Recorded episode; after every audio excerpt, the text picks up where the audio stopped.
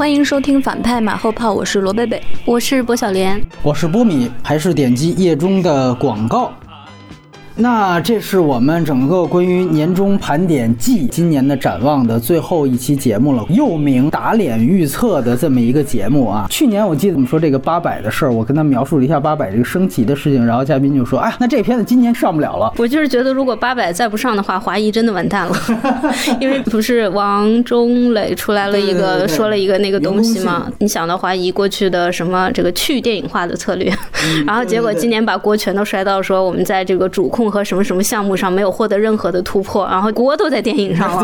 就这个事情，你你你多少年如一日的，你把票都压在这么一个冯小刚身上，那冯小刚他也有衰老的时候，对不对？现在你又压在八百身上，这个事情本身就是一个电影了，就很荒唐。有很多片子都在压着，也不知道上还是不上。除了八百，还有他杀，还有已经压了不知道多少年的赵薇那个没有别的爱。啊，郭敬明的啊，绝技是郭 郭敬明的。好像大家就没有那么太同情啊，但是没有没有任何一个人的片子应该被压，但是有很多它已经变成了像一个符号，甚至于它变成了某一种信号，它上了说明什么，嗯，它不上说明什么。我会觉得这些符号很大概率上还是会变成一个符号，一个未解之谜。来年遭遇不测的电影可能并不会比二零一九年更少，整个的趋势就是越来越谨小慎微。造成各个环节都会反应过度，这种心态最严重的是会让创作者首先给自己戴上镣铐，把自己走的路变窄。其实我们已经明显的看到，二零一九年最卖的电影就是五金类电影。在二零二零年，更多的电影会借鉴过去成功的思路，会往上靠。学习成功的例子无可厚非，但是如果只学习一个狭窄的例子，可能会是很有问题的。我这里再抛一个具体的事儿。啊，大家都视为是爆款的这个中国女排出了一个小小的风波，就是女排里面一个原型的教练陈忠和，他呢听说是给上面写短信，觉得自己这个形象在电影当中遭到了丑化。他的形象其实是由两位著名演员扮演的，青年时期是彭昱畅，后来的成年时期是黄渤。这个事儿大家怎么看？这个跟李小龙的那个事情还不一样，因为那个毕竟是一个外部的片子，一个外国人，对，一个外国人告一个外。外国人一个外国电影，我们要不要引进？其实这个事儿相对比较小。那中国女排引发这个争议，假设那条短信是。真的，那它至少是一个很多部门一起投入的，甚至承载着弘扬主旋律功能的这样一个片子。它遭到了一个人的非议，我觉得可能不会像李小龙女儿去告状那么容易的出一个结果。我觉得可能受到影响的概率不太大。这个事情其实你不跟我说，我都不知道，我没有看到有谁跟进这个事情。而且中国女排她自己的这个宣传铺天盖地的，她把这个声音淹没在里面了。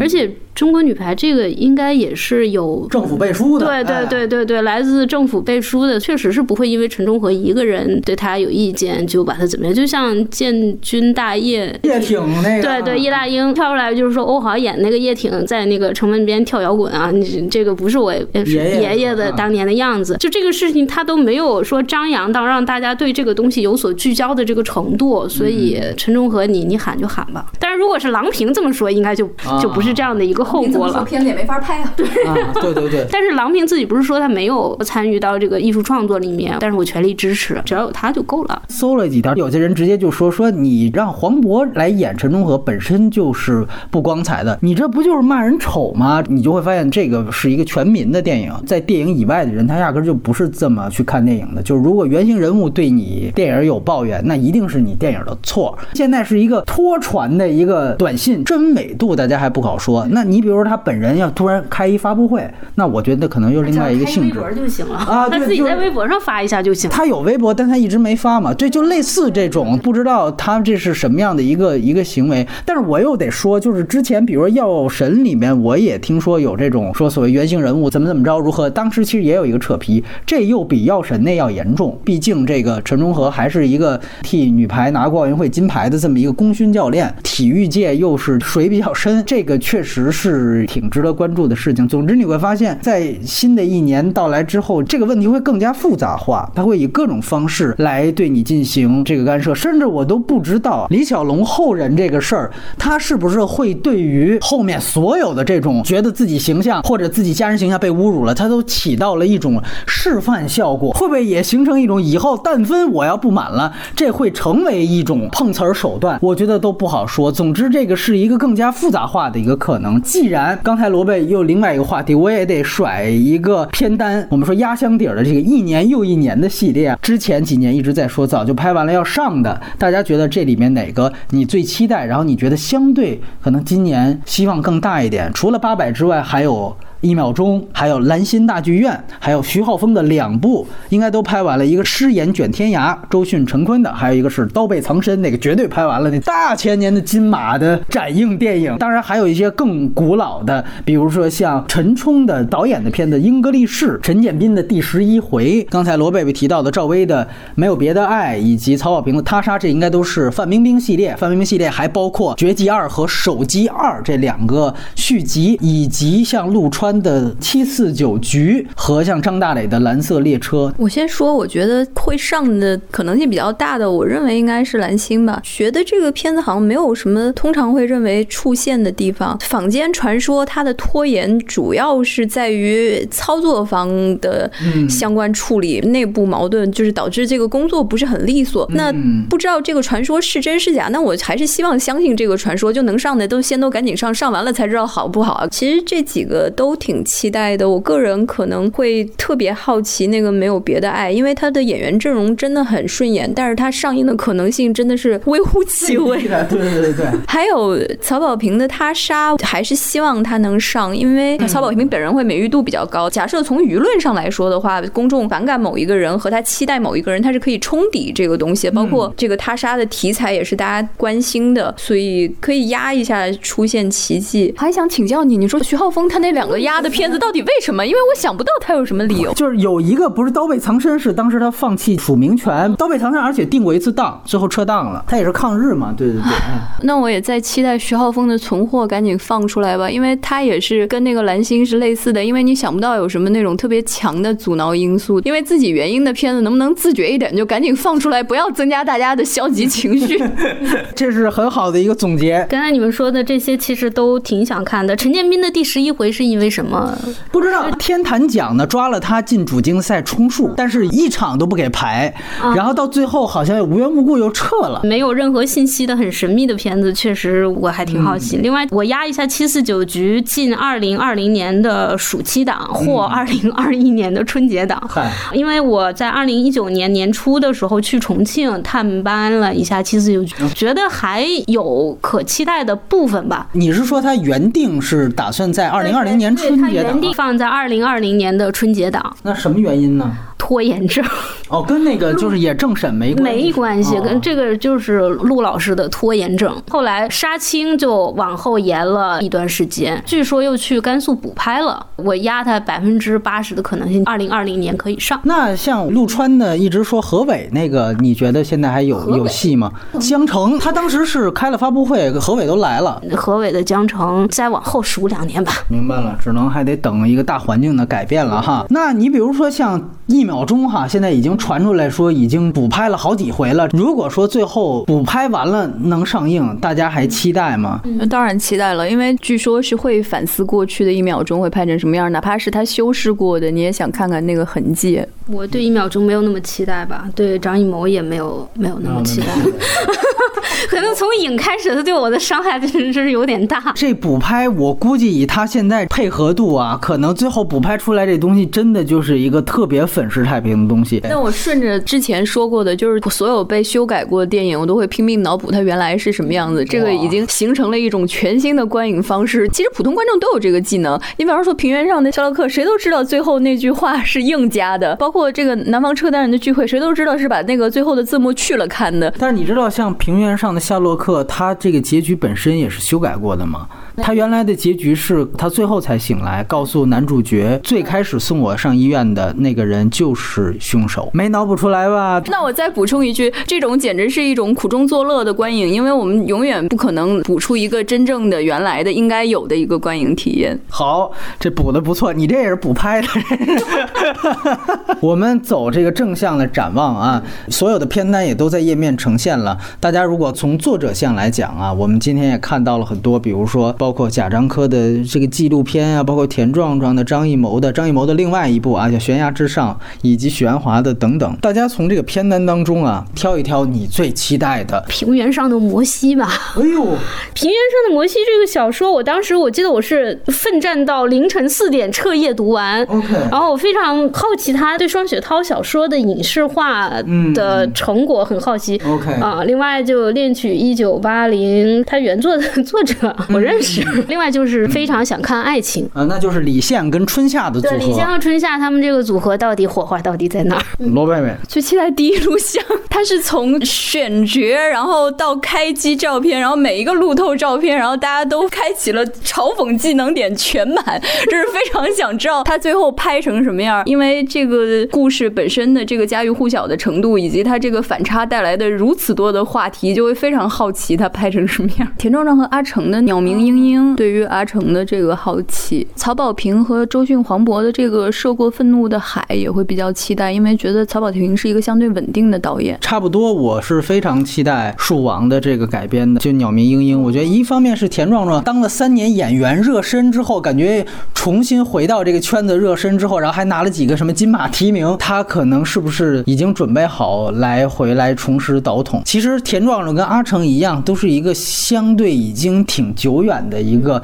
就属于那个第五代那个时期，好像才跟他同时步的那样的一个，对，齐王，没错没错。所以呢，就是我觉得这是非常有趣的一个一个组合。你也感觉确实这两个是同时代的人，然后他们已经在去年年底、一九年年底杀青了，所以也特别期待。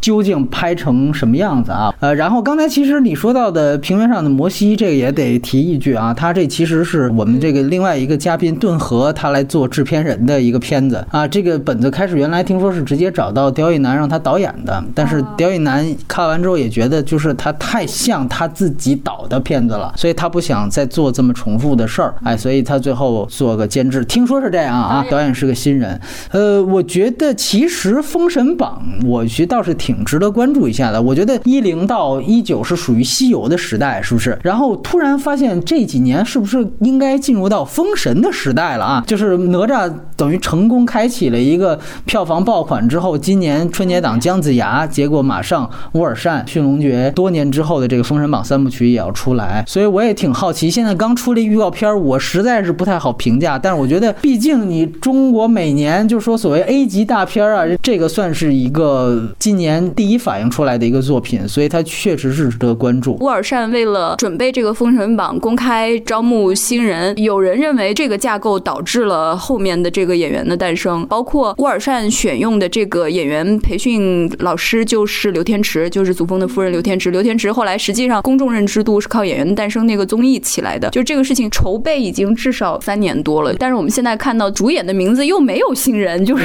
非常奇怪的一件事情，所以我会对他更好奇。还有一个是我个人认为，可能《封神榜》是一个比较复杂难拍，需要嗯更多取舍的这样一个古典大 IP，我觉得它操作难度会很大。大家不要忘了，向华强夫妇给儿子在大概在一六年就突过 通过一个《封神》《封神传奇》，这个也是一个从里到外全是八卦的片子。巨星云集就为了向左，我在二零一七年的四月十七号发了一篇稿子，就是乌尔善谈《封神》三部曲。他们最早的渊源是追溯到二零一二年，当时要宣布要拍的是华谊，然但是因为沃尔善拍完《画皮二》之后，他又接了《寻龙诀》，所以他是再进入这个项目是二零一四年六月。后来华谊去电影化还是怎么样，就是没有钱再投到这个上面来。然后二零一七年的三月，北京文化正式宣布投拍《封神》三部曲，三部电影将于二零二零年、二零二一年和二零二二年分别上映。这个战线真的拉得太长了，以至于大家对他的期待中途可能几次会变。心情会变得特别忐忑。其实另外一个我想说的就是田田晓鹏，《大圣归来》的导演，他的一个动画的新作叫《深海》。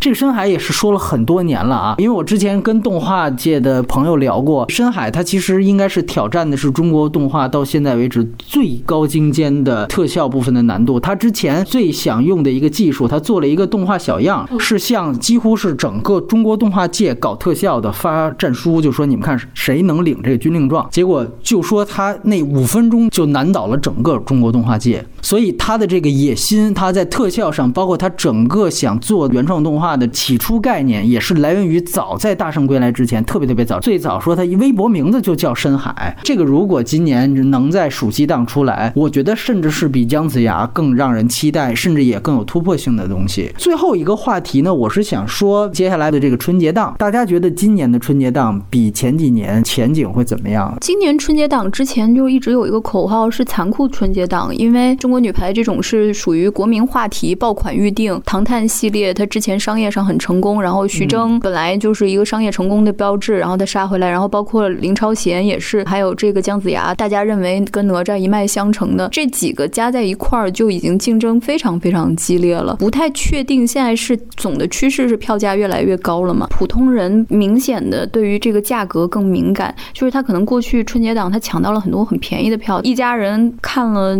四五个电影，有的好有的烂，它也就这样了。二零一九年就说回那个疯狂的外星人，为什么那么多人那么愤怒？因为他们觉得精挑细选的一个片子竟然没有满意，价格会影响到大家的选择。就是说我本来每个我都溜一溜，它就会变成我一定要精心选择一个我必须看的。